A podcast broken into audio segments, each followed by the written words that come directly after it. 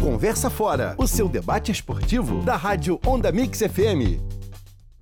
Salve galera ligado no Conversa Fora, sejam bem-vindos a mais um programa aqui na Rádio Onda Mix FM e nas principais plataformas de streaming que estou no mundo. Eu sou o Igor Melo aqui apresentando o nosso programa, a nossa resenha sobre futebol, falando de muito futebol, Campeonato Brasileiro rolando mesmo em meio a essa pandemia e o nosso Conversa Fora vindo aí, né, retornando as gravações, a nossa rotina de gravações com alguns reforços aí de peso, né? Contratações e tantas aí pro nosso podcast. Começando apresentando aí o nosso amigo Júlio Gotardo, diretamente de São Paulo, ele que vai trazer as informações aí das equipes é, paulistas e também falar conosco aqui de muito futebol, muito campeonato brasileiro. Júlio Gotardo, beleza, meu camarada? Opa, fala Igor, Bruno, Pedro, Rafael, a todos que acompanham. Aí o Conversa Fora pela Rádio Onda Mix 89.5 FM, grande prazer, uma honra. Vamos debater diversos assuntos que vem rondando o mundo do futebol. E como sempre, o VAR, o árbitro de vídeo, aparecendo mais do que nunca na nossa vida futebolística. É isso aí, agora quem também ganhou um representante aqui no nosso Conversa Fora, no nosso debate aqui esportivo da Rádio Onda Mix FM é o Vascão da Gama, é o gigante da, da colina e agora sendo representado pelo Rafael Gomes, o nosso vascaíno aqui da bancada. Rafael, seja muito bem-vindo aí é, ao nosso programa, ao nosso podcast. Fala aí, mano. Agradeço aí vocês pelo convite. Fico muito feliz por representar, na minha opinião, o maior time do Rio, se não do Brasil. E é isso aí, a gente eu tenho muita opinião para dar nesse, nesse time do Vasco. E, e, sobre o campeonato aí, de uma forma geral, né, que voltou de uma forma meio, meio esquisita, com, com alguns times que a gente não, não achava que iam estar em, em primeiro, Internacional nas cabeças, Flamengo quase na zona. Então a gente tem muita opinião boa para dar aí. É isso aí, terminando de apresentar aqui a nossa bancada, você já conhece as feras aí, o Bruno Batista e, e o Pedro Trindade aqui conosco. Bem-vindos a mais um Conversa Fora, galera. Fala Igor, beleza? Muito obrigado aí pela, pela introdução e vamos que vamos. Fala Igor, Bruno, pessoal, sempre um prazer participar do, do programa. Espero que, que a gente consiga fazer um, mais um excelente programa hoje. Isso aí, se Deus quiser. Lembrando que você nos ouve através da Rádio Ontamix 89,5 FM para a galera aí da Costa Verde do Rio de Janeiro, também no aplicativo da Rádio Ontamix FM e também no Rádiosnet. Se você preferir também, quiser nos ouvir nossos programas, nossos, nossos episódios gravados, também no site conversafora.cf. Você também fica ligado aí nas nossas gravações, em todos os nossos episódios aqui do nosso podcast, que vai começar falando aí sobre a polêmica da rodada, né? Eu acho que é, é, é, o grande assunto da, da nossa conversa de hoje. Claro que tem o jogo do Flamengo, os jogos dos times do Rio de Janeiro, os jogos do time paulista, mas o VAR, né? O VAR, a tecnologia que veio aí com a promessa de solucionar os problemas do futebol, da arbitragem, aqueles erros, né? Grotescos que a gente via aí e continua vendo, né? De arbitragem, mas é, nessa sexta rodada né? O VAR foi aí mais uma vez o protagonista da, da parada, né? Na, na sexta rodada do Brasileirão. Quero começar com o Bruno aí levantando uma pergunta. Claro que vai passar por toda a bancada, mas a pergunta eu vou começar perguntando ao Bruno. Bruno, qual o problema? A tecnologia ou quem opera? Bom, acho que a tecnologia ela veio para ficar, ela veio para solucionar muitos problemas, como você falou. Só que eu acho que o problema é questão de quem opera, principalmente pela demora na resposta. O, a tecnologia, claro que nenhuma implementação ela vem é, 100% certa, né? Ela não vem da forma padrão, né? Da forma profissional, da forma melhor que a gente consegue ver. Mas por exemplo, o caso que aconteceu no jogo do Flamengo do Santos, foram 10 minutos de jogo parado em duas ocasiões diferentes por conta da demora. Isso não pode acontecer e isso transforma o futebol num esporte chato por conta disso. E isso não pode, não pode rolar. É, lembrando que eu concordo com a implementação do VAR, acho que ele veio para democratizar o futebol, para melhorar é, os desempenhos dos times, né? Porque muitos ganhavam por, por sorte ali da arbitragem não ver algum lance, mas tem que ser mais rápido isso e dependendo da forma que ela é vista, pode transformar o, os jogadores em bichos dentro do campo, transformando o ânimo deles para raiva e a partir de algum momento acabam querendo bater, fica um jogo bem feio, com muitos cartões, a troco de nada, né? É, e levando essa questão nessa conversa do VAR lá um pouco lá pro lado de São Paulo, pro Júlio Gotardo agora comentar sobre a gente, é que lá também o VAR também poderia ter tido um papel muito importante no clássico entre São Paulo e Corinthians, né? Que o São Paulo venceu por 2 a 1 um. A gente vai falar sobre o jogo mais pra frente, mas falando sobre o VAR também, né? Que lá teve a questão da. da, da como, é, como é que a gente fala, né? Da questão da, da questão da utilização da tecnologia de quem utiliza e, o, e os critérios para que elas sejam utilizadas. Por exemplo, lá no jogo do, do clássico, lá no Morumbi, é, São Paulo e Corinthians, teve o lance de uma agressão que eu acho que o Jô. É, o Jô, não, perdão.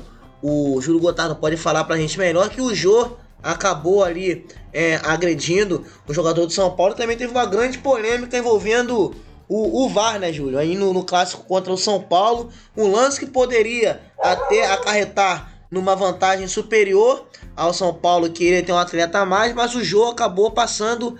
É, passando não despercebido, mas passando batido nessa situação aí, né, Júlio? Pois é, Igor, foi no clássico majestoso São Paulo e Corinthians.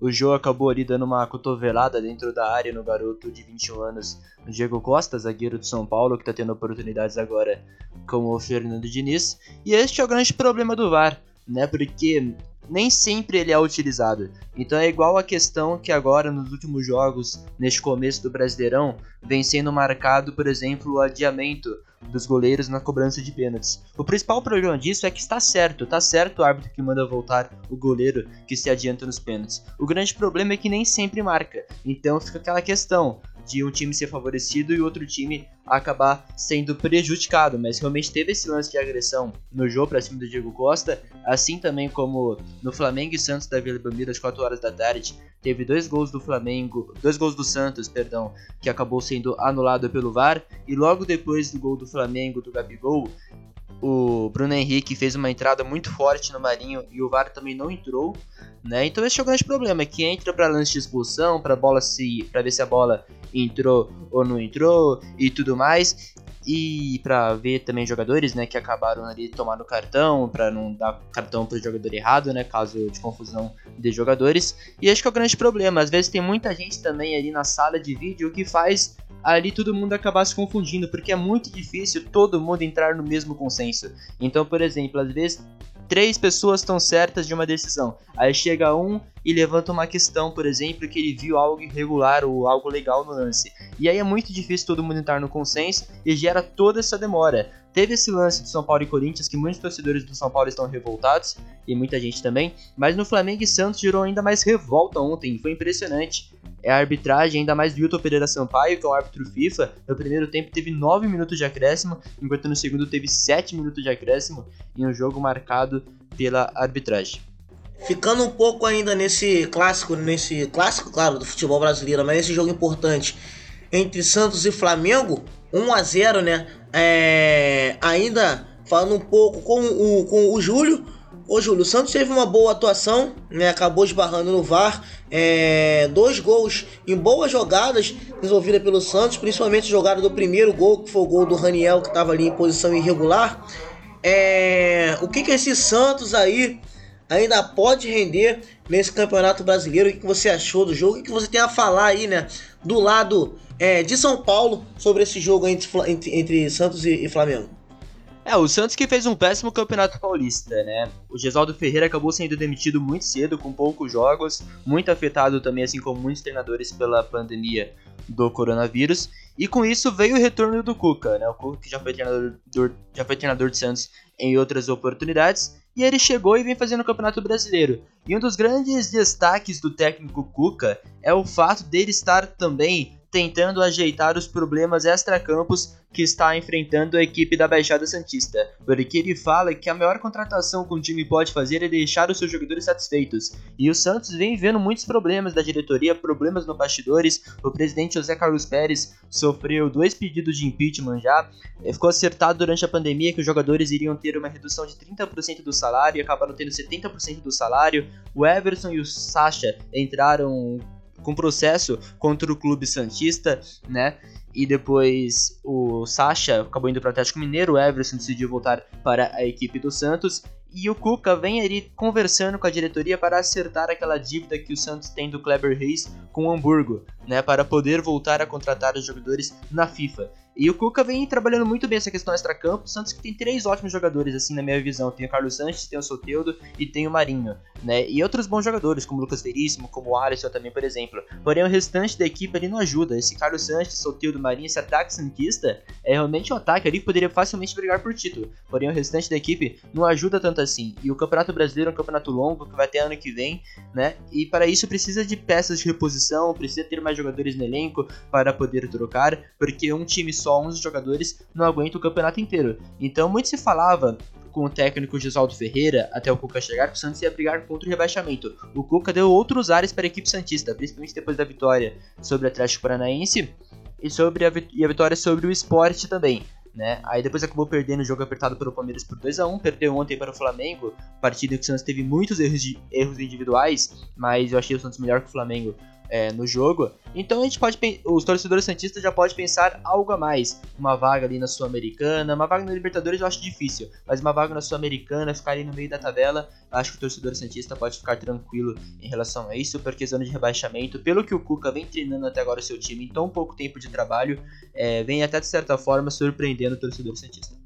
Bruno, e esse Flamengo do Domenech, essa dificuldade, né, para achar um time titular os 11 titulares aí do time do Flamengo, né? Acabou vencendo aí por 1 a 0 a equipe do Santos. É, mas, claro, com o VAR atuando ali. Mas eu queria saber de você. Se o torcedor do Santos pode ficar tranquilo quanto ao Campeonato Brasileiro, o que, que o torcedor flamenguista tem para esperar desse Flamengo que começou o campeonato meio mal das pernas, Bruno? O torcedor tem que ficar esperançoso, mas nem tanto. Eu falo isso porque o jogo deste domingo o Flamengo venceu, mas não convenceu, mesmo porque se não fosse por conta do VAR, ele ia perder. E venceu pelo placar de 1 a 0, mas não ia ser assim.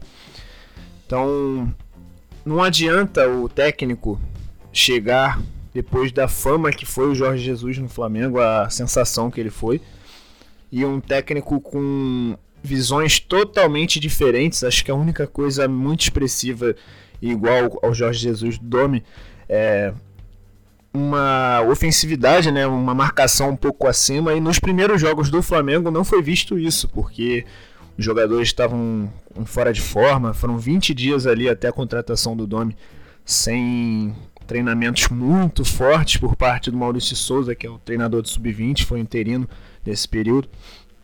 Então, os jogadores estavam muito fora de forma, então isso não foi visto.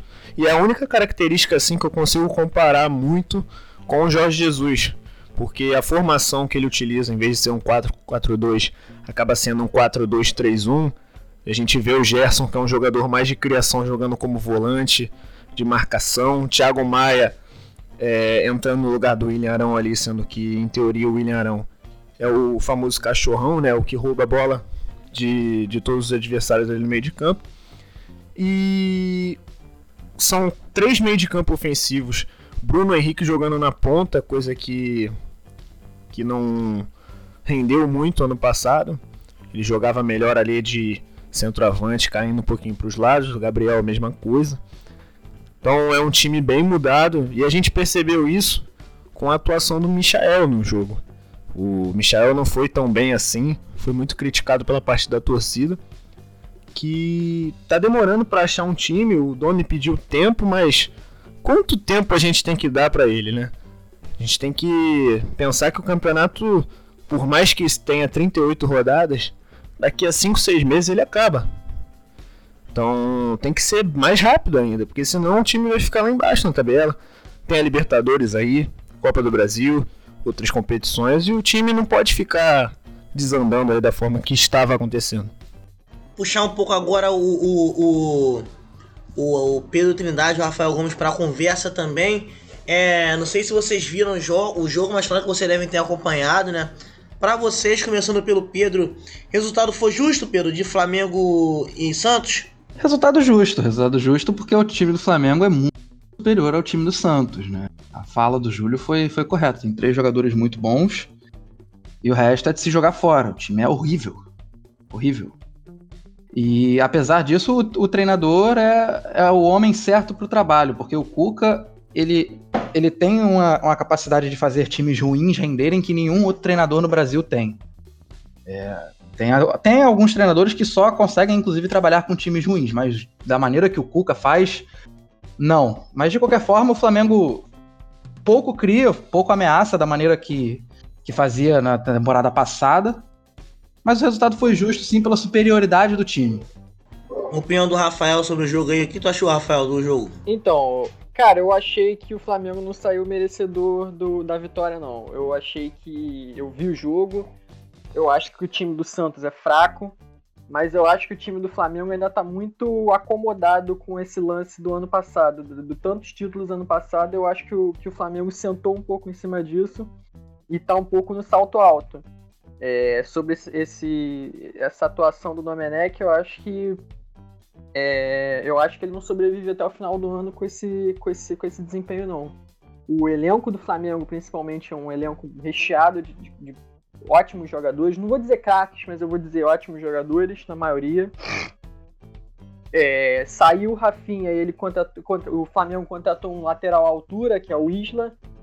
Então eu acho que eu, pela minha visão, eu acho que o Domenech não acaba o ano no, no, no comando do Flamengo e, e, isso vai ser um problemão pro Flamengo, porque o Flamengo ainda tem dois anos de contrato com ele e vai ter que ficar pagando o salário do cara durante mais esse tempo se ele não conseguir terminar o ano. É, e eu acho que eu acho que o Flamengo não mereceu contra o, a vitória contra o Santos, não, cara. Eu acho que tinha que ter sido no, no, no máximo um empate. Não, não falando porque eu sou vascaíno nem nada, mas por, apreciar, por apreciador de futebol, acho que o Flamengo deveria ter saído com empate.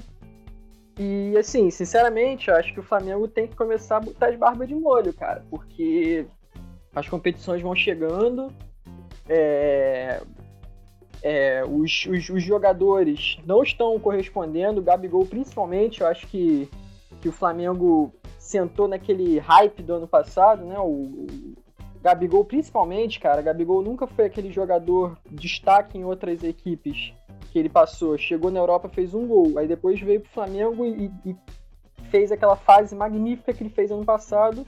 E agora foi o jogador que mais perdeu chances claras de gol no, no Brasileirão. Não sei se vocês viram, mas o Flamengo, dos, dos cinco jogadores, o Flamengo tem dois ou três que mais perderam chances claras. O Gabigol perdeu oito o Arrascaeta perdeu 3 e o Bruno Henrique, e o Bruno Henrique perdeu 3. Não é assim.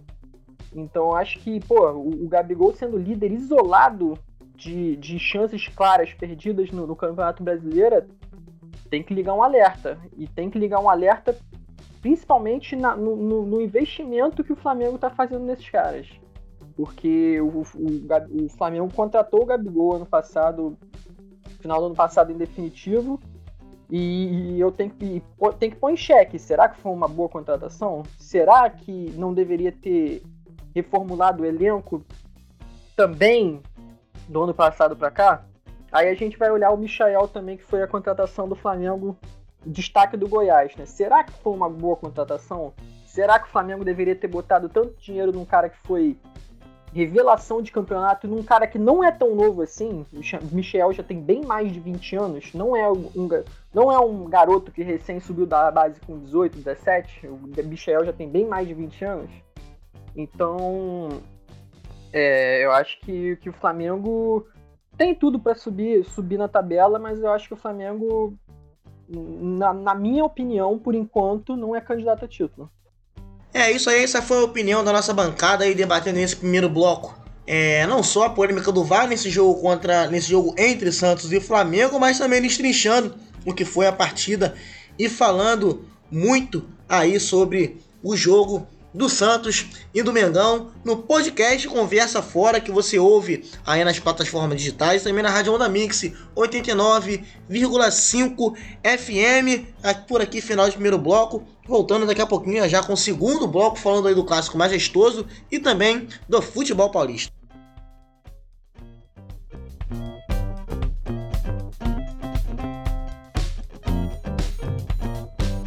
Podcast Conversa Fora, nossa semana, nossa resenha semanal esportiva aí sobre o futebol brasileiro, debatendo muito futebol aqui na Rádio Onda Mix FM, nos principais agregadores de podcast é, disponíveis na web e também no site conversafora.cf, onde você confere todos os nossos episódios gravados, começando começar, né, melhor falando sobre o clássico majestoso São Paulo e Corinthians 2 a 1 disputado lá no Morumbi. Quem vai começar falando pra gente desse clássico, né? ele que pode falar melhor do que ninguém aqui, porque é diretamente da terra da garoa que ele fala com a gente, o Júlio Gotardo, para falar sobre esse clássico entre o São Paulo, vice-líder do Brasileirão, né? Que apesar de, do técnico ali na Berlinda, o Fernando Diniz é, acabou vencendo um jogo importante contra o Corinthians e agora coloca é o Thiago Nunes ali na corda bamba, né? O Júlio Gotardo, porque o Thiago Nunes foi contratado com muita pompa pelo Corinthians,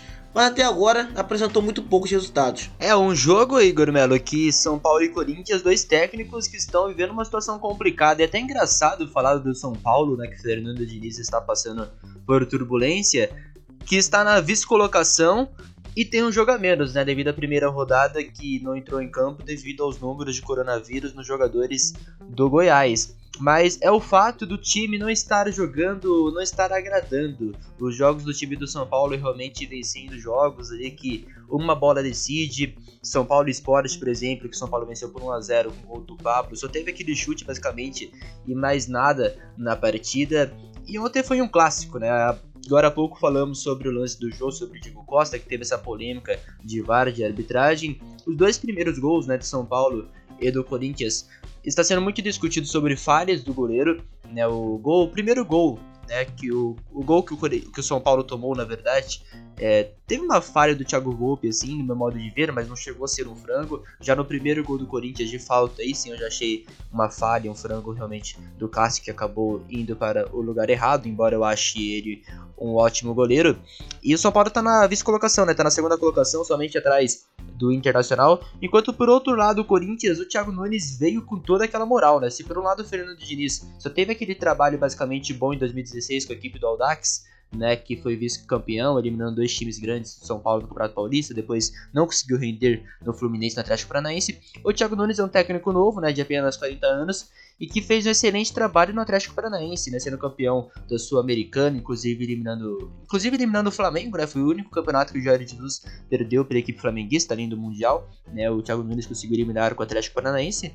E esperava-se muito dele no Corinthians, porém realmente até agora não se viu muita coisa dele, né? Ele acabou sendo vice-campeão paulista, perdeu para o seu principal rival Palmeiras na final, Ninguém esperava que o Corinthians chegasse na final, mas sabemos que o Corinthians, quando chega nessa fase, é um time muito perigoso, porque tinham feito um, pontos corridos muito ruins realmente. E no Campeonato Brasileiro, onde poderia se esperar um gás maior da equipe corintiana, não vem se mostrando isso. Venceu por 3 a 1 Curitiba, partida em que o jogador do Curitiba, Ian, ele acabou sendo expulso com 15 minutos da etapa inicial.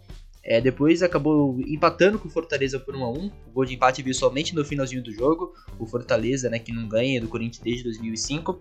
E agora perdeu o clássico para o São Paulo, né, no Morumbi por 2 a 1 e tudo mais. Então complicando ainda mais a situação do Thiago Nunes. Veio até peças importantes no começo do ano, como Cantígio, como Sid Clay, como Luan. Também não dá para se culpar só o Thiago Nunes, porque realmente o Luan não vem mostrando bom futebol, né? É, assim como o Sid Clay também na lateral. Mas o Cantígio vem jogando muita bola. O Corinthians tem jogadores de seleção brasileira, como é o caso do Fagner e do Cássio também. Tem o Jô lá na frente, que é um jogador sempre importante, que está na, que está na sua terceira passagem pelo Corinthians. Então ficou marcado isso, né? Um 2 a 1 do São Paulo para cima do Corinthians. O Fernando Diniz dá uma respirada maior porque consegue três vitórias consecutivas. E o Thiago Nunes tem que abrir os olhos porque realmente a situação dele vem se complicando a cada dia no Corinthians. Botar o Pedro aqui na conversa aqui para falar sobre um pouquinho sobre esse clássico paulista também, Pedro. São Paulo aí tá vindo com algumas peças, né, diferentes. Trouxe o Luciano aí na transação junto ao Grêmio com o, o Everton, né? Que havia saído do Flamengo para ganhar títulos e também falar sobre o trabalho do Fernando Diniz. É, é, até onde né, você acha que esse São Paulo pode ir com essas novas peças que chegaram ao time, né? Se você tem essa observação também. E comentar mais sobre o trabalho do Fernando Diniz, o que, que você espera do trabalho do Diniz e o que, que ele pode oferecer a esse time do São Paulo. Você conhece tão bem aí o, o, o Diniz, Pedro.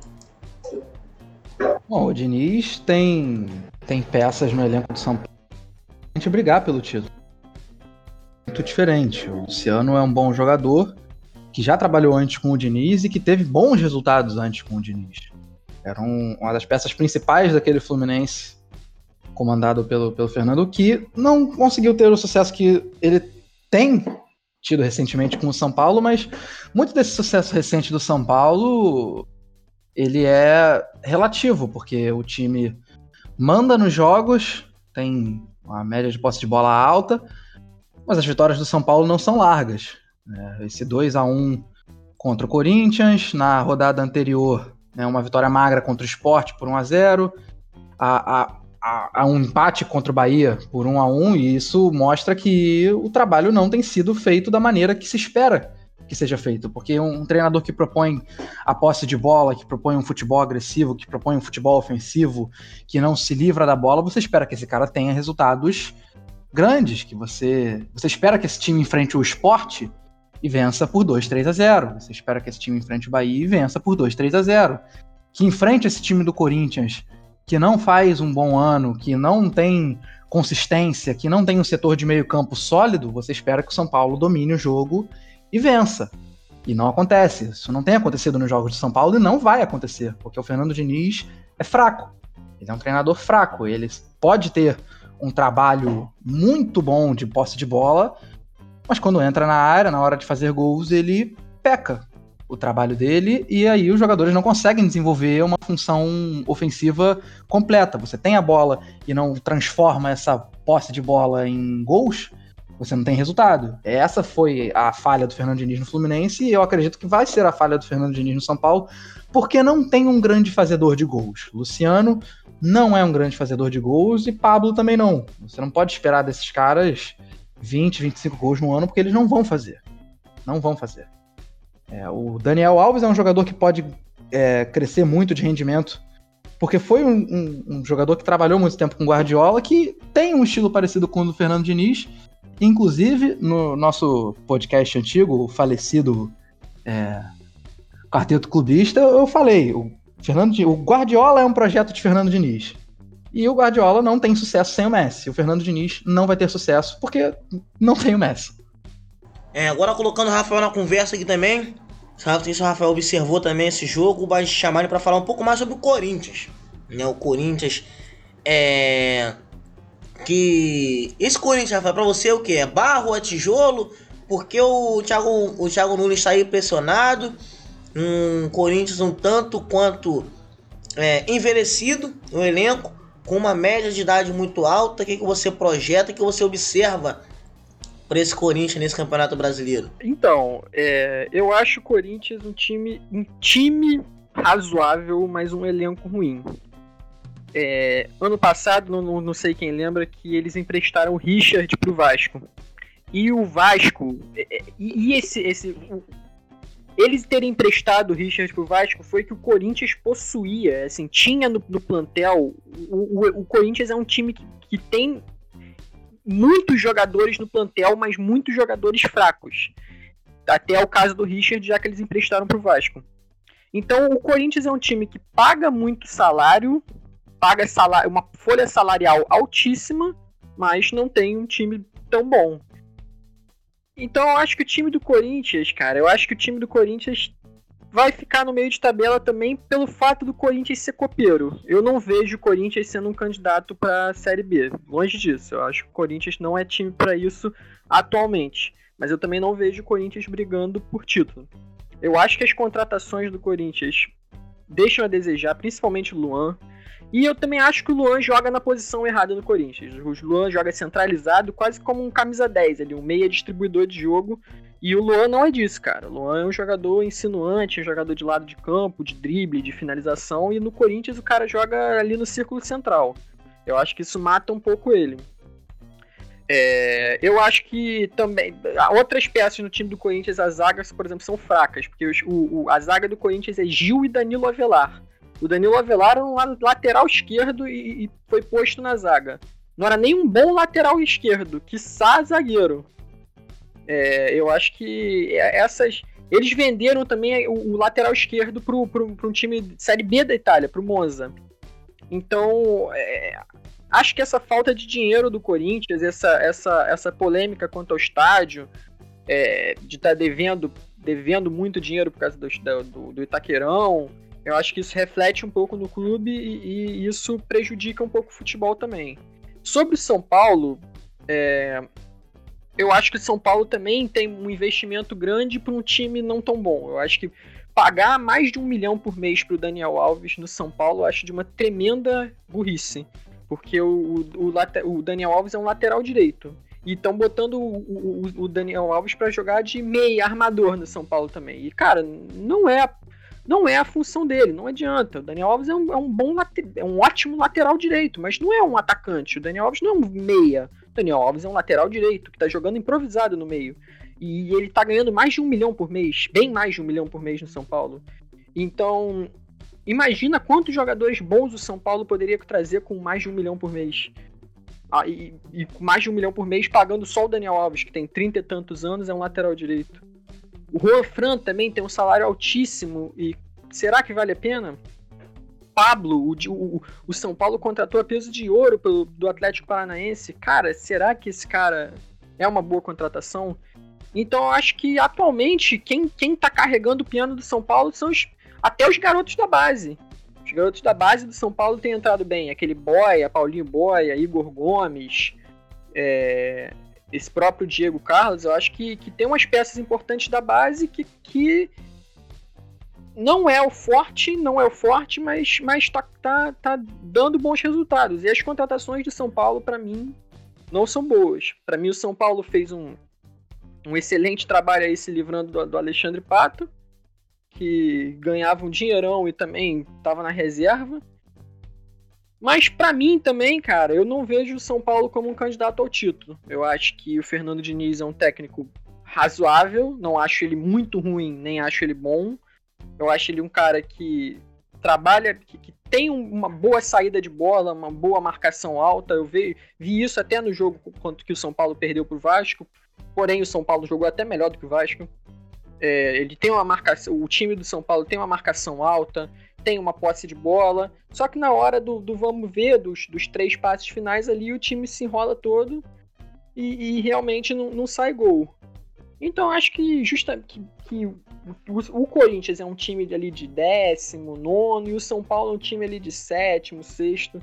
Não vejo esses ambos times brigando por, por título, não. Eu acho que que o São Paulo pode até beliscar uma vaga numa Libertadores, talvez, mas acho que com o elenco que tem, se começar a rodar o elenco, se começar a ser alguém expulso, alguém machucado, o São Paulo não tem peça de reposição e vai começar a cair vertiginosamente na tabela. Só então para fechar rapidamente aqui esse bloco dos paulistas, é... pedir pro Júlio falar sucintamente pra gente sobre os jogos é... das outras equipes de São Paulo, né? Mais precisamente falando rapidamente aí do jogo entre Bahia e Palmeiras, 1 a 1 mas dando ênfase aí também no jogo entre Fortaleza e Bragantino, que o Fortaleza venceu por 3 a 0 o Red Bull Bragantino que chegou como sensação nessa Série A do Campeonato Brasileiro, que o Red Bull Bragantino vai brigar por Libertadores, por Copa Sul-Americana, chegou para ficar, mas já mandou o técnico embora, Júlio. Fala pra gente um pouco sobre esse episódio aí é, do Red Bull Bragantino e também rapidamente sobre esse empate entre Bahia e Palmeiras. É, o Palmeiras, né, que teve uma perda muito importante para essa temporada, que no caso é o Dudu, né, um jogador que virou ídolo no Palmeiras, muito também pelaquela Copa do Brasil de 2015, com todas aquelas provocações que envolveu Santos e Palmeiras naquela competição, provocação de Ricardo Oliveira de um lado, Lucas Lima, aí do lado do Palmeiras também tinha o Rafael Veiga, tinha o Dudu também, né? E o Palmeiras perdeu essa peça importante para este ano. Fez a contratação de Rony, que foi um dos grandes destaques do trabalho de Thiago Nunes no Atlético Paranaense, um jogador ali que vem sendo esforçado, vem fazendo ali bons jogos, até porém ele procura seu primeiro gol para desafogar, né, com a sua torcida. E enfrentou o Bahia, que é uma ótima equipe, treinada pelo Roger Machado, ex-treinador também do Palmeiras, um técnico novo, estudado, dá para perceber em suas entrevistas, que procura levar o Bahia a posições é, à frente. Né? O Bahia que está atualmente na oitava colocação, colocação também que se pendurava também ano passado, né? uma equipe que vem crescendo ano a ano, com bons jogadores e tudo mais. E pelo lado do RB Bragantino, como você bem disse, né, Igor? O RB Bragantino que fez um bom campeonato paulista até, né, aqui em São Paulo. Ele inclusive fez a melhor campanha dos pontos corridos, à frente dos quatro grandes Palmeiras, Corinthians, São Paulo e Santos, e as equipes do interior também que sempre aparecem como grande surpresa. Porém, agora no Campeonato Brasileiro não vem conseguindo mostrar isso. Né? Começou o campeonato na primeira rodada contra o Santos, naquele empate de 1 a 1 que fez gol no último minuto do jogo, o Claudinho, né, senão iria perder a partida, e acabou perdendo para o Fortaleza, né, como você bem disse, teve até uma discussão do Arthur com o zagueiro do Fortaleza, depois o Arthur discutiu com o Rogério Ceni, o Rogério Ceni disse que ele como goleiro tem mais gols que ele como atacante, então o clima esquentou no jogo da RB Bragantino e Fortaleza, inclusive, e se por um lado o RB Bragantino está mal das pernas, né, na 17ª colocação, entrando na zona de abaixamento, o Fortaleza aos poucos ali vem ganhando respiro, né, vem saindo do sufoco, o Fortaleza que agora ocupa a sétima colocação. Rogério Ceni que talvez se não tivesse saído do Fortaleza no ano passado para ir para o Cruzeiro, talvez o Fortaleza até estaria na Libertadores deste ano. Mas é isso, né? A rodada dos paulistas envolveu muito polêmica de arbitragem, como dissemos, São Paulo e Santos, é, São Paulo e Corinthians, Santos e Flamengo. Teve essa derrota do RB Bragantino para o Fortaleza, que precisa agora, né?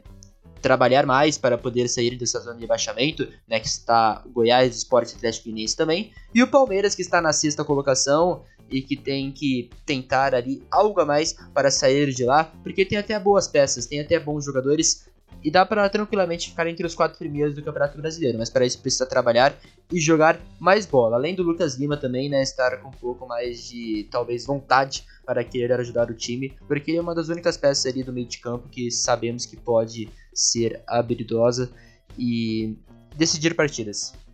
É, esse é o nosso podcast Conversa Fora que você ouve na Rádio Onda Mix 80... De novo, de novo, de novo, de novo. É, esse é o nosso podcast Conversa Fora, que você ouve na rádio Onda Mix 89,5 FM, além das plataformas digitais, os principais agregadores de podcasts da web e também no site Conversa Fora CF, fechando aqui esse segundo bloco em que falamos sobre o futebol paulista, o Júlio Gotardo sempre muito preciso nas palavras. Voltamos daqui a pouco falando sobre o Botafogo, o maior time do mundo aqui no Conversa Fora. Voltamos já já.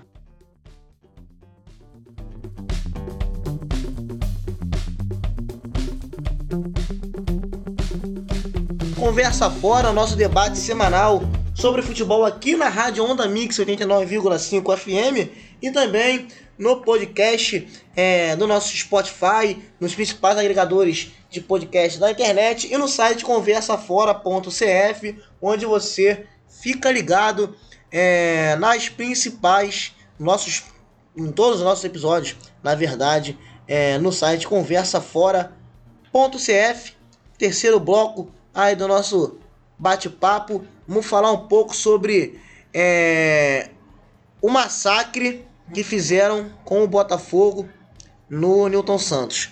Na verdade, é, antes de tudo, vale ressaltar também que a gente também não pode ser idiota, né? A verdade é essa. Botafogo mais uma vez jogou muito mal, fez uma partida péssima é, e que também foi muito prejudicado.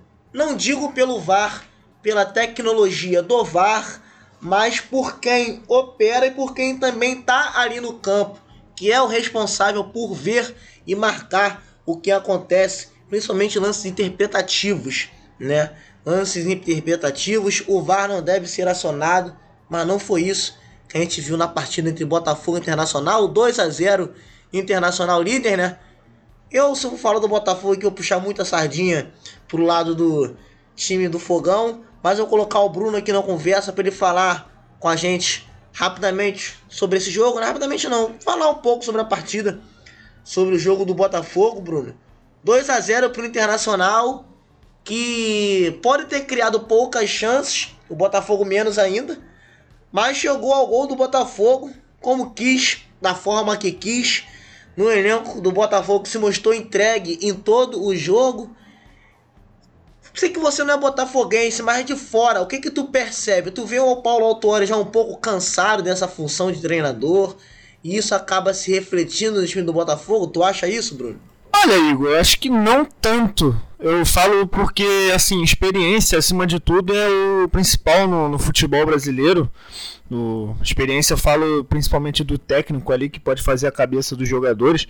E o Botafogo, dos últimos tempos, tem vindo com uma proposta bem diferente do que é o costume dele.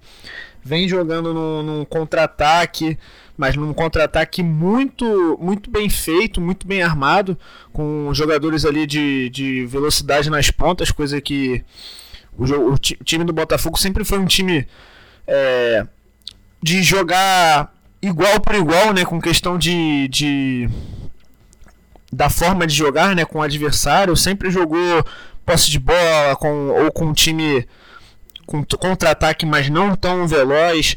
E agora não, por exemplo, com, com os moleques na, na ponta, né?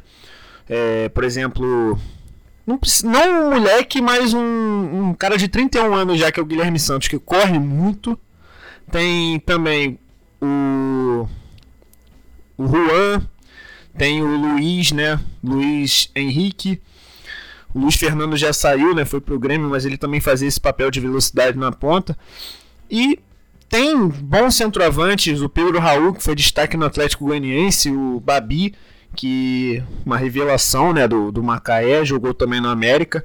Tá fazendo um bom, um bom, uma boa temporada no Botafogo desde que chegou e teve oportunidade. É um jogador, inclusive, que eu gosto muito, particularmente. Mas é um, é um time que, pela proposta que o Paulo Autori tem colocado, ele tem, fazendo, tem feito muito bem esse, esse papel não foi feliz no jogo contra o Internacional porque é uma equipe bem melhor postada em campo. Sabe o que quer, tem a objetividade muito maior do que a do Botafogo. Mas encontrando é, adversários que estão um pouco desligados ou que não tem uma proposta muito bem definida, o Botafogo consegue jogar bem. Por exemplo, na rodada anterior, né, do, do, do fim de semana anterior, envolvendo o Botafogo e o Flamengo, eu que consigo falar bem esse jogo porque eu vi o jogo inteiro. O Botafogo jogou muito no contra-ataque e jogou bem, porque a equipe do Flamengo estava muito desarrumada. Então, inclusive, merecia a vitória ali.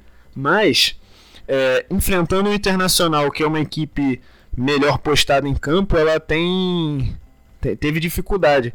Contando também com a boa fase do Thiago Galhardo, não é toa que ele é o artilheiro da competição, quatro gols. E pro Botafogo, se ele continuar dessa forma, não fica lá embaixo na tabela, coisa que nas últimas temporadas tem feito. Mas eu não, eu não vejo o Botafogo brigando por título ou pela Libertadores ali em cima, por conta do, do elenco muito novo. O elenco muito novo. É, a zaga tem o Canu, né, que se não me engano tem 21 anos. Tem o Caio Alexandre, numa volância ali, 21 anos também, provavelmente.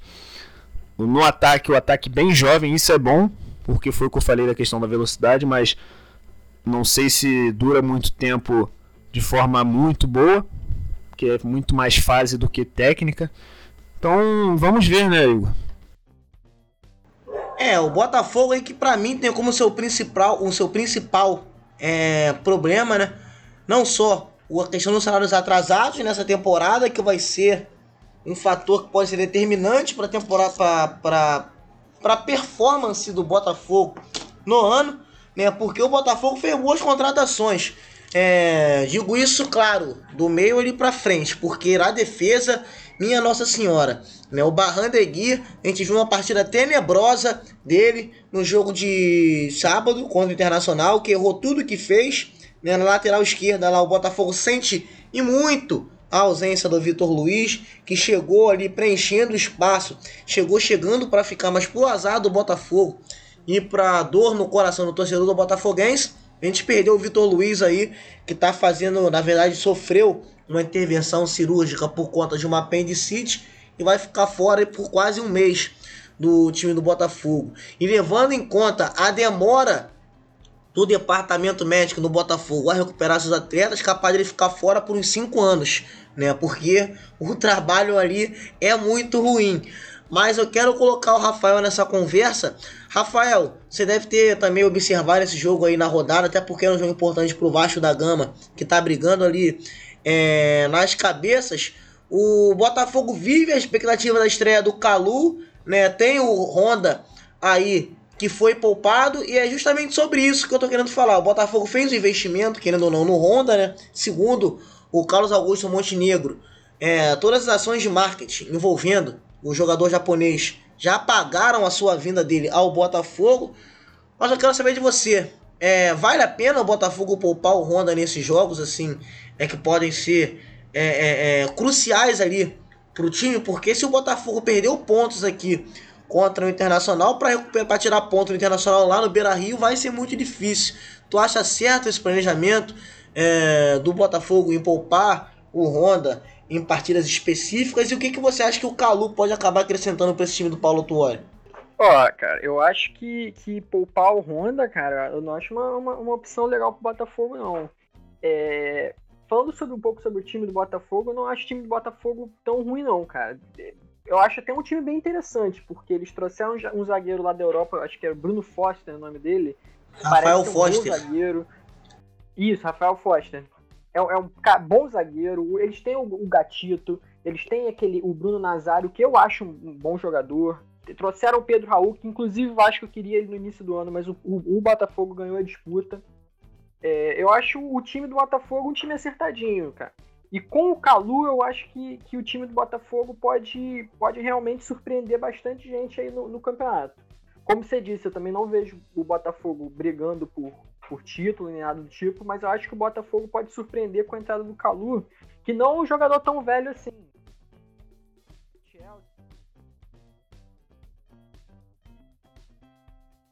Champions, a gente viu há bastante tempo atrás esse Calu no futebol internacional, mas ele não é um jogador tão velho assim, cara.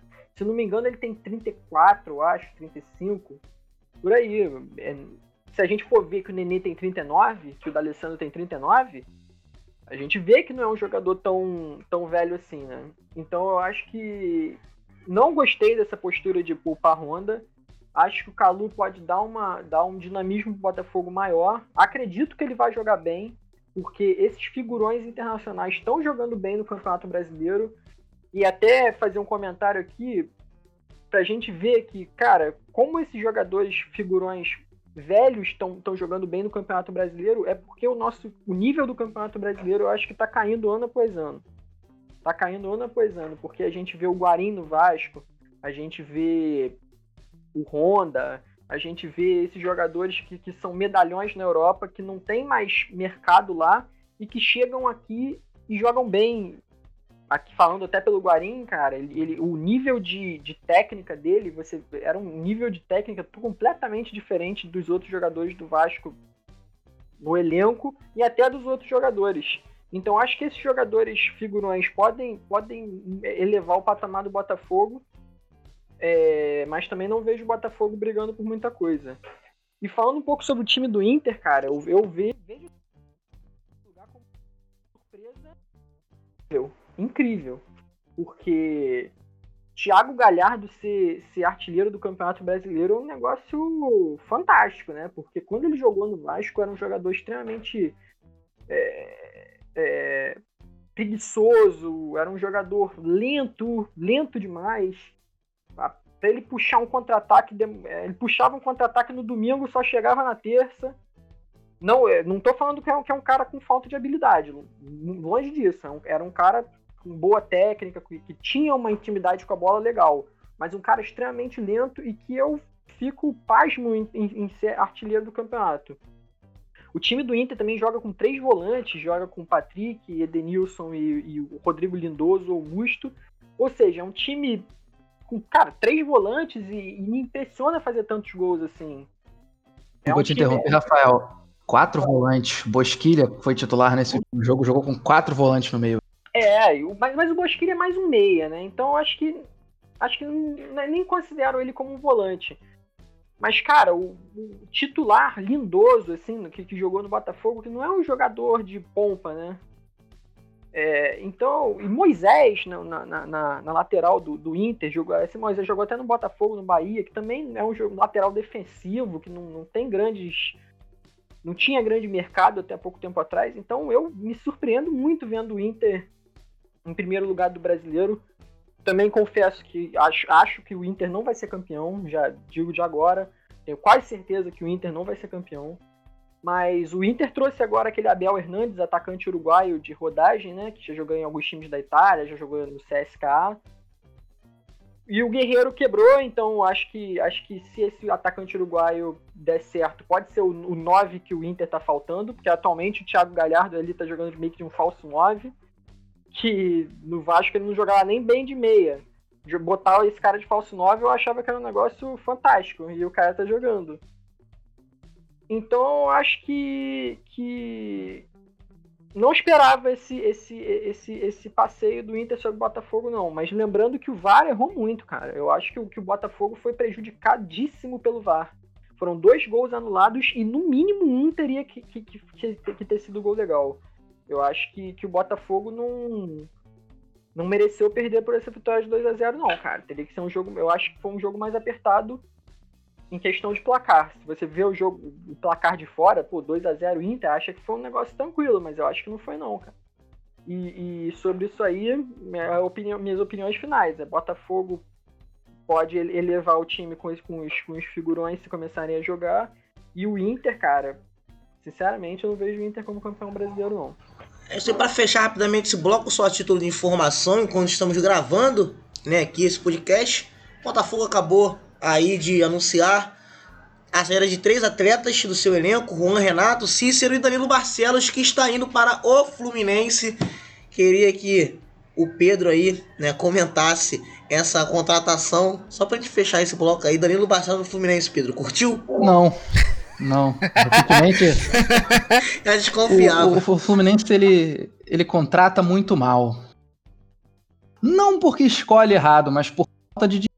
O Fluminense é um time que está quebrado financeiramente. Inclusive, a gestão do, do presidente Mário Bittencourt tem sido excelente. Né? Porque, apesar de contratar muito mal, consegue resultados. Consegue resultados que eu digo, a classificação no final do Campeonato Brasileiro do ano passado para a Sul-Americana e os resultados que vem conseguindo esse ano. Ser o time que, por pior que estivesse jogando o Flamengo, que bateu de frente com o Flamengo no Campeonato Carioca, tem feito até agora um bom Campeonato Brasileiro. É, peças importantes que têm jogado bem. Acho que o Odair Helman começou a encontrar a formação, mas as laterais são fracas, porém faltam jogadores no mercado. Não há lateral direito bom, não há lateral esquerdo bom hoje no futebol brasileiro que não custe muito ao Fluminense. O Fluminense não tem dinheiro para investir nesses jogadores, então tem que, tem que se virar com, com Egídio. Que quando eu vejo jogos do Fluminense, eu tenho dificuldade de entender como o Egídio se tornou profissional. Mas Danilo Barcelos, como qualquer jogador, chega para somar. Por mais que não, não tenha tanta qualidade técnica, soma no elenco, agrega valor ao elenco.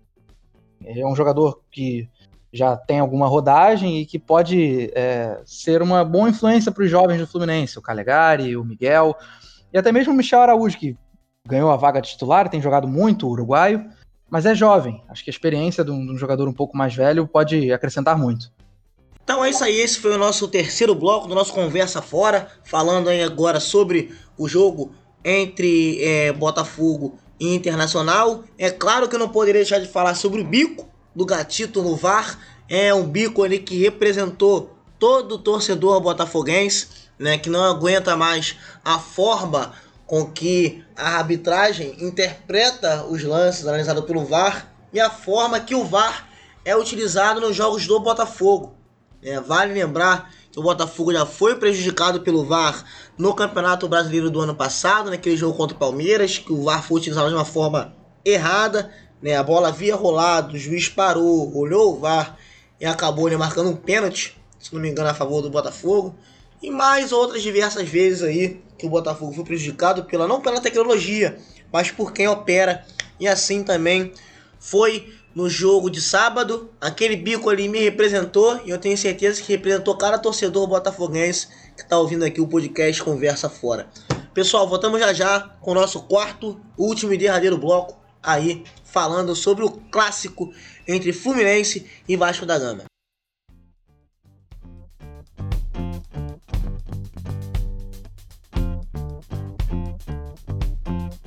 Esse é o podcast Conversa Fora, nossa, de, nossa resenha esportiva semanal aí, né, sobre o futebol, sobre os times do Rio, times de São Paulo. Você fica ligado aqui no som da rádio Onda Mix 89,5 FM para a galera da Costa Verde do Rio de Janeiro e também, é claro, através das principais, é, principais plataformas de podcast disponíveis na web e do site conversafora.cf. Nesse quarto e último bloco que vai debater o clássico, né? O grande jogo aqui do Rio de Janeiro. É, a partida entre Fluminense e Vasco da Gama. Vence o Fluminense, o Flusão venceu por 2 a 1 né? Numa partida ali que eu não consegui ver o jogo todo, porque confesso que estava sentindo muita dor aí, tô debilitado aqui do braço. Mas o primeiro tempo do jogo, ele foi bem animado. Um golaço ali no começo da partida, né? Marcado pelo Dodge. E nada melhor do que falar do Fluminense do que um tricolor, colocar o Pedro na conversa aí, pedir a ele é, a opinião dele sobre a partida, sobre o desempenho do Fluminense. Esse Fluminense do Odair Helman aí, que acabou batendo boca ali com o Nenê, né? O perfil do Odair Helman é esse mesmo de falar bastante, né? De ser bastante ativo ali na beira do campo. Pedro, o que, tu achou do Flusão nesse jogo aí? Fala pra gente. O Fluminense jogou a bola que vem jogando. Sendo um time convincente. É. Apesar das falhas da lateral esquerda, que já falei no bloco anterior, o Egídio, para mim, ele é. Ele tem o melhor empresário da história do futebol, né? Tá ali. Disputa de igual para igual com o cara que levou o William José pro Real Madrid, o cara tornou o Egídio profissional. É impressionante o talento desse empresário. Mas o time vem jogando bem porque o Odair Helman encontrou uma escalação que funciona. Encontrou no Michel Araújo uma peça muito consistente, ofensiva, no meio-campo, no, no, ataque. Encontrou no Dodge um motorzinho para o time, um cara que corre por ele e pelo Nenê, que já é um jogador de 39 anos. A gente não espera que o Nenê vá correr o jogo inteiro e o Dodge corre por ele. É impressionante o que o Dodge faz, a cobertura que ele consegue dar para o Egídio, que é muito ruim apoiando e defendendo, e ainda consegue chegar bem ao ataque. Já vinha tentando nos jogos anteriores chute de fora da área e finalmente achou. A gente tem que ficar de olho aí nos próximos dias se o Odair Helman pagou os mil reais da aposta com o Dodge. E tinha essa aposta rolando que se acertasse esse chute no jogo, o Odair Helman ia dar mil reais para ele. Eu espero que tenha pago, porque tem jogado muita bola. É, a respeito do segundo gol do Fluminense, é, é sempre bom ver um, um ídolo pelo seu clube. Fred é, voltando a se encontrar com o fundo da rede. O Evanilson, que não vem jogando bem, não vem feito, vem fazendo boas partidas, é, não vai me surpreender se brevemente perder a posição para o Fred, que vem entrando bem. É um bom centroavante, apesar da idade, é um, um bom centroavante.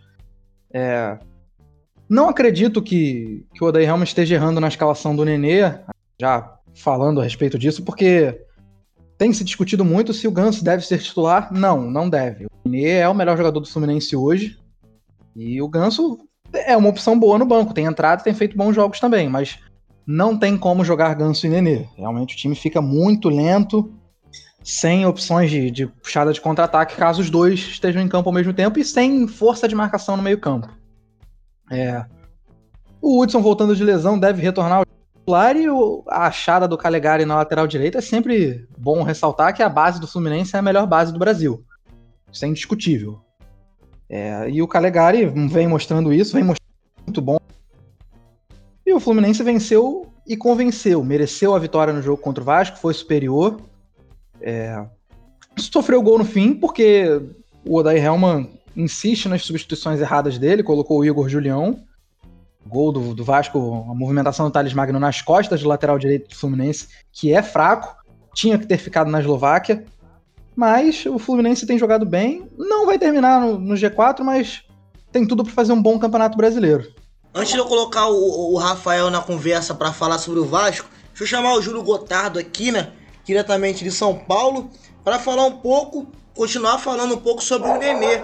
O Nenê que teve é, uma participação no São Paulo, na minha opinião, um tanto quanto discreta, né? Acabou vindo aí pro Fluminense é, com muita desconfiança, muito torcedor ali, é, apesar de saber do potencial do Nenê, né, acabou vendo essa chegada do Nenê ali com um pouco é, com o pé atrás, teve uma boa atuação no Vasco, mas que não conseguiu repetir jogando com a camisa do São Paulo, a verdade é essa. Júlio Gotardo, você vendo aí de São Paulo o desempenho do Nenê até aqui, você esperava que o Nenê com 39 anos, já quase pendurando a chuteira, poderia ainda render esse futebol que ele tá rendendo ao time do Fluminense, Júlio? É, o Nenê é meio campista, né? Um jogador ali que até vem fazendo algumas partidas importantes pela equipe do Fluminense. Acabou sendo muito questionado no São Paulo devido principalmente às discussões que ele tinha com o treinador, né? Até no bloco anterior foi discutido essa questão, né, da queda do nível do Campeonato Brasileiro aos passar, ao passar dos anos. E realmente é um desses motivos, né? É alguns jogadores ali mais experientes que pelo menos ali sabem fazer um chute de bola parada, né? E os garotos novos também, por outro lado, eles vêm sendo vendidos muito rapidamente. Né? Jogadores que às vezes nem vemos jogando no profissional dos clubes e que já se encontram na Europa, né? E o Nenê é um jogador ali com passagem por diversos clubes, agora está no Rio de Janeiro, e mesmo assim com a alta idade, ele consegue ali se sobressair aos demais jogadores, consegue fazer diferença, consegue decidir, e é o que se espera dele, né? Um jogador ali que sabe até segurar a bola bem ali no meio de campo, e o que acabou principalmente pegando nele jogando aqui em São Paulo no futebol paulista, infelizmente era o um mau relacionamento com os treinadores dos clubes. Então foi algo que bastante afetou ele jogando pelo tricolor paulista. O Nenê tem mostrado esse bom futebol, esse desempenho excelente pelo Fluminense, coisa que ele não conseguiu fazer pelo São Paulo exatamente. Ele tinha o futebol para isso porque ele tem um, uma mentalidade diferente do jogador brasileiro. Ele se cuida. Ele é um excelente profissional. É, isso é, é, é extra-campo, isso é o que o cara faz nos, faz nos, treinamentos, é como ele se cuida na vida pessoal dele. O Nenê é um excelente profissional. É, a exemplo, hoje, que nós temos de alguém que se cuida muito, o Cristiano Ronaldo. Por que o Cristiano Ronaldo consegue, com 34, 35 anos, jogar o futebol que joga? Porque se cuida.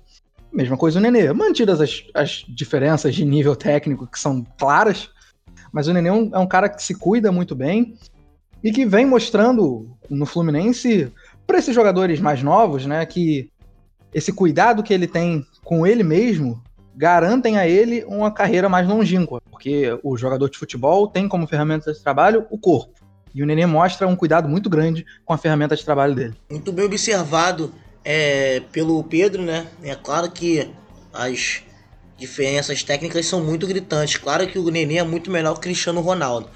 Mas agora deixa eu colocar aqui o, o Rafael, o Rafael na nossa conversa. Rafael, o harmonizado Vasco da Gama, que veio de um bom resultado contra o Goiás fora de casa depois de perder o jogo de ida, sofreu aí, digamos, o primeiro baque, né? Assim, nesse retorno do futebol é, depois da parada causada pelo coronavírus. Lembrando que ainda estamos em pandemia e você que está ouvindo esse podcast, cuide-se. Se puder, continue em casa ouvindo o Conversa Fora. Mas, Rafael, fala pra mim aí é, o quanto que essa derrota mostra alguma fragilidade no, no, no, no, no esquema, né, digamos assim, do Ramon e quais as lições que o Vasco tem a tirar é, desse resultado negativo e, é claro, a tua, proje a tua projeção. O que, que tu achou né? Projeção não, na verdade a tua visão do jogo. O que, que tu achou do Vasco nessa partida? O que, que o Vasco fez de diferente que vinha fazendo nos jogos anteriores, o, o Rafael? Então, é, eu tenho alguns pontos para falar. Primeiramente, eu, eu, discordo do Pedro que o Fluminense foi superior e que mereceu ter ganho a partida. Eu acho que a partida era para um empate, com um pouco, um pouco de superioridade do, Fluminense no, na questão de aproveitar as chances Porém, o Vasco teve mais posse e mais chutes no gol na partida. O Fluminense teve mais chutes, porém o Vasco teve mais chutes no gol teve, e teve mais, bem mais posse de bola. Uma posse de bola meio estéreo, meio na zaga, mas o Vasco de fato teve a bola no pé para poder criar a partida. É, eu acho que a vitória do Fluminense foi um pouco foi um pouco discrepante do que foi o jogo. Eu acho que deveria ter sido um empate. É, eu acho que o Vasco o Vasco tem o Vasco tem boas peças, porém não tem um bom time inteiro e nem um bom elenco. Eu acho que o Thales Magno não, está, não anda jogando bem, porém é um jogador de extrema habilidade, de extrema é, de extrema desenvoltura, de, de extrema de extremo potencial. Eu acho que tem tudo para ele dar certo no, no, no cenário do futebol mundial, não só brasileiro. Mas por enquanto não anda jogando bem talvez pela sequência de jogos, talvez pela pressão de ser titular de um clube tão grande quanto o Vasco, não sei o que anda acontecendo com ele, mas depois que ele voltou da lesão, realmente não é o Thales Magno do ano passado. Mas eu acho que depois desse gol tem tudo para sair a zica e eu acho que ele pode, pode participar mais. Até nos dois, três últimos jogos ele vem jogando um pouquinho melhor e agora foi coroado com um gol, porém foi expulso de uma forma muito infantil que você espera de um garoto de 18 anos que tem o fardo de, de, de ser um dos melhores jogadores do time. Eu acho que o Vasco. É, o Vasco, analisando de, de é, as camadas do time, o Vasco tem uma boa zaga. Eu acho que, o, que a dupla Castan e Ricardo Graça é uma ótima dupla de zaga. Castan sendo um zagueiro extremamente experiente, um cara que, porra, que raramente falha, um cara que que não tem grandes atuações ruins, é um cara que tá sempre bem. E é um cara que, que, que é de nível internacional, né? O cara que já jogou na Roma, um cara que já jogou em outros times grandes da Itália. É um cara que comanda a zaga muito bem. E sobre o Ricardo Graça, é um zagueiro de 21 anos, mas ele, ele tava na, na seleção sub-21 do Brasil, que ganhou a, a o pré-olímpico, né? Então, ele até jogou junto com o Nino, que tá hoje em dia, no, que é o zagueiro titular do Fluminense.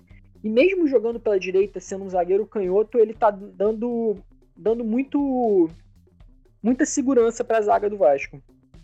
O problema é do Vasco são algumas peças que realmente o time do Vasco eu, eu julgo um time razoável para bom, porém tem algumas peças ruins e, e, a, e essa peça ruim eu caio principalmente no Felipe Bastos. O Felipe Bastos é um jogador que, que já fez três gols no Brasileirão, porém, esses gols não refletem a, a atuação dele. É um jogador que, com a bola no pé, é um cara que consegue distribuir o jogo, porém é um cara muito sem intensidade, é um cara muito lento.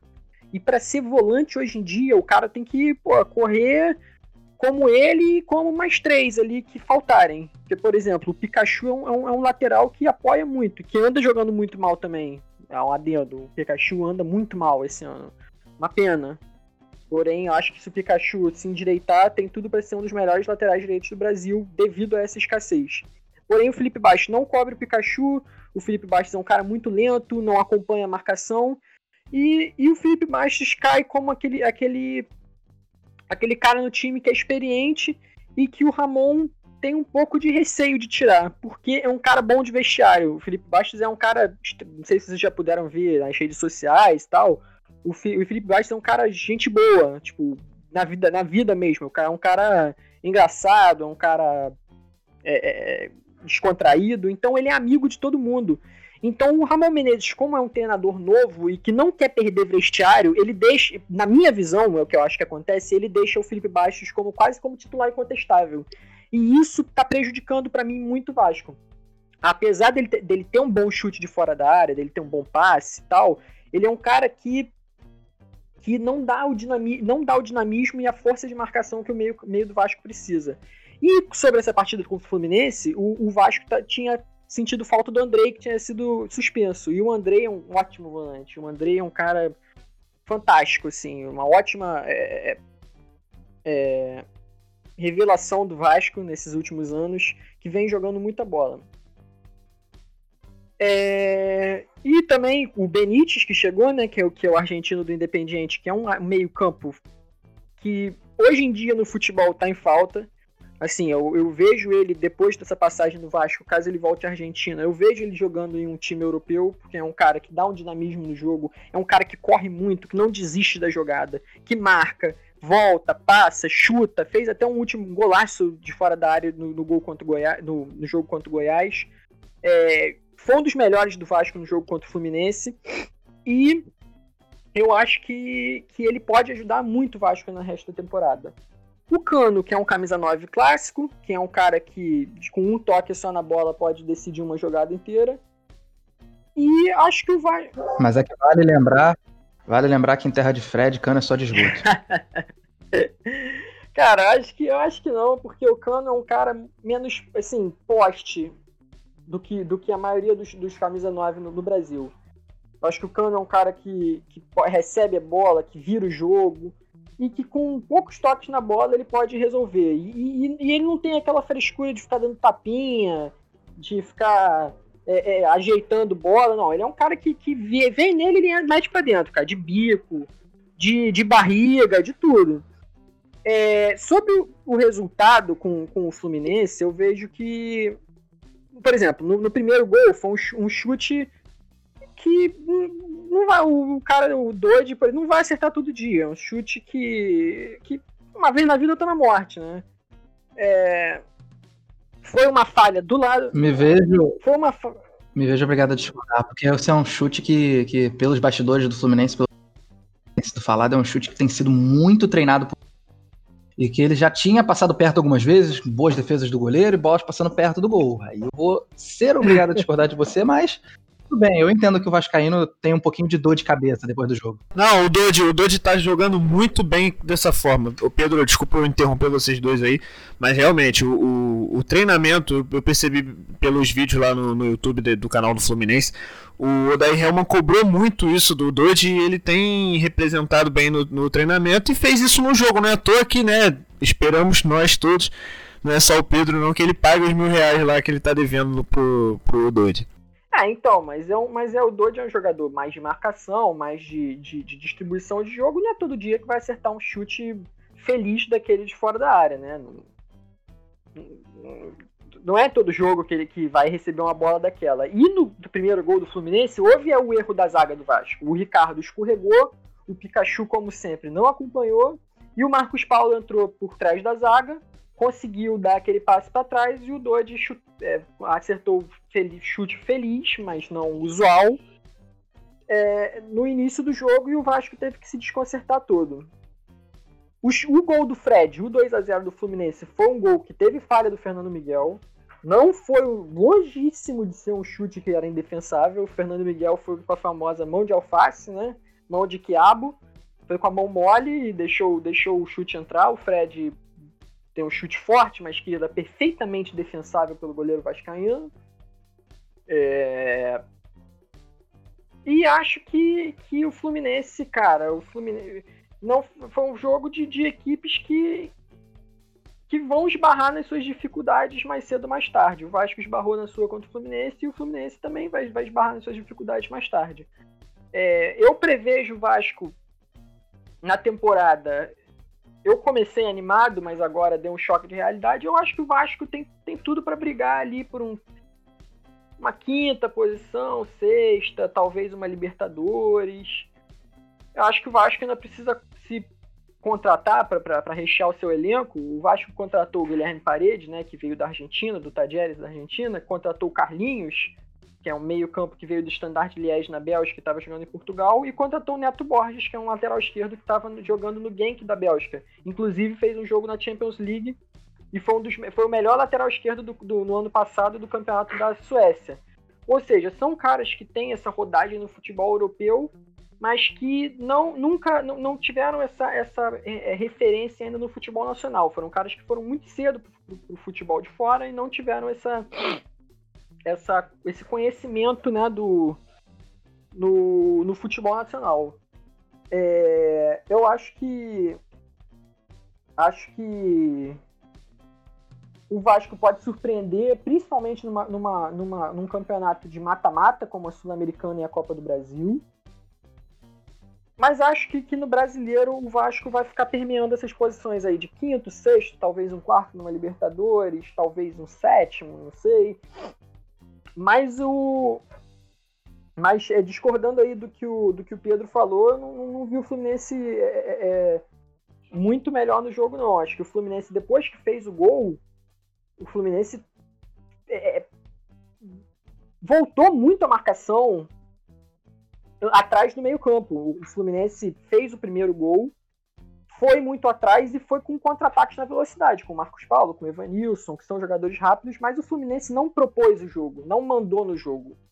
É, ainda mais no segundo tempo. Eu acho que no segundo tempo isso mostrou mais ainda. Só que como o Vasco, que por muitos anos foi um time que também não sabe propor jogo, não é um time que sai com a bola no pé, sabendo fazer jogadas de infiltração, jogadas o Vasco, ano passado, e vem nos últimos anos, sendo um time majoritariamente de contra-ataque rápido, com ano passado foi o Marrone, foi o Rossi e tal, que inclusive o Rossi está fazendo uma falta danada no, no elenco do Vasco.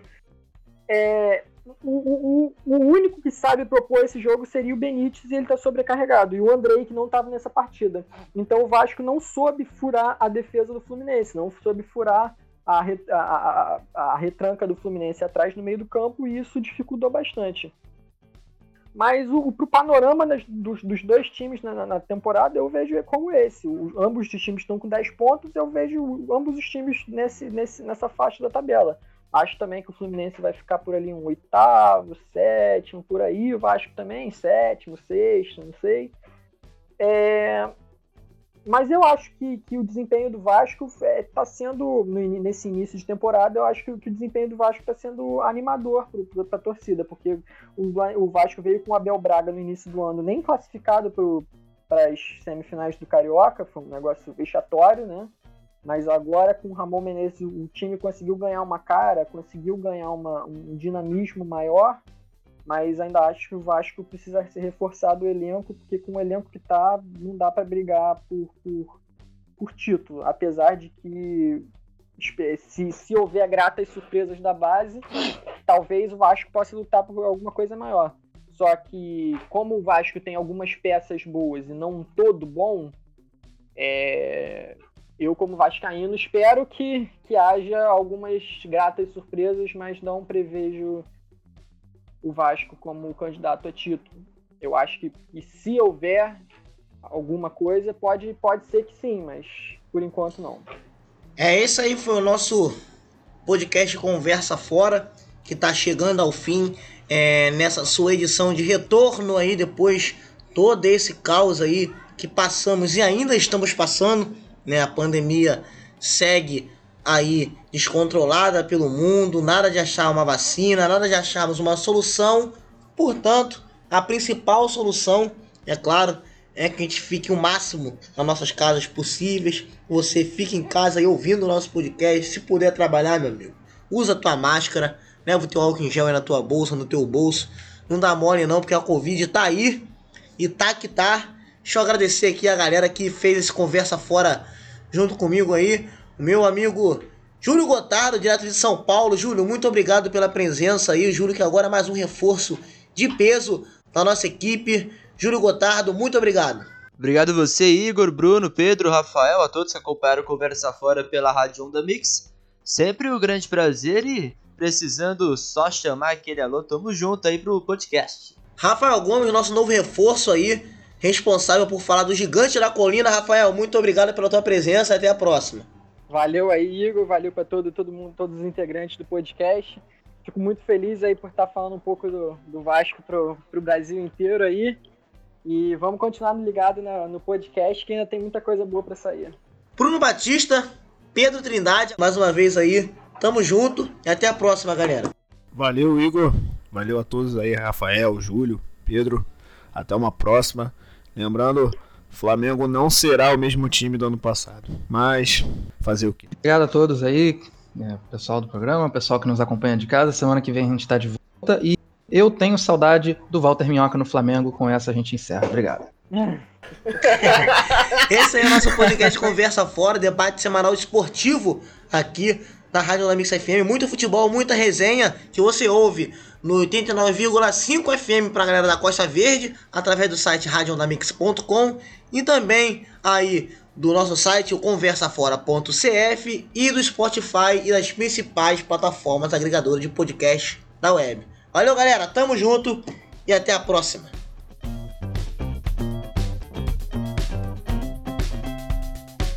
Conversa Fora, o seu debate esportivo da Rádio Onda Mix FM 89,5 FM. Ouça na íntegra em conversafora.cf, radioondamix.com ou no app da Rádio Onda Mix, disponível na Play Store.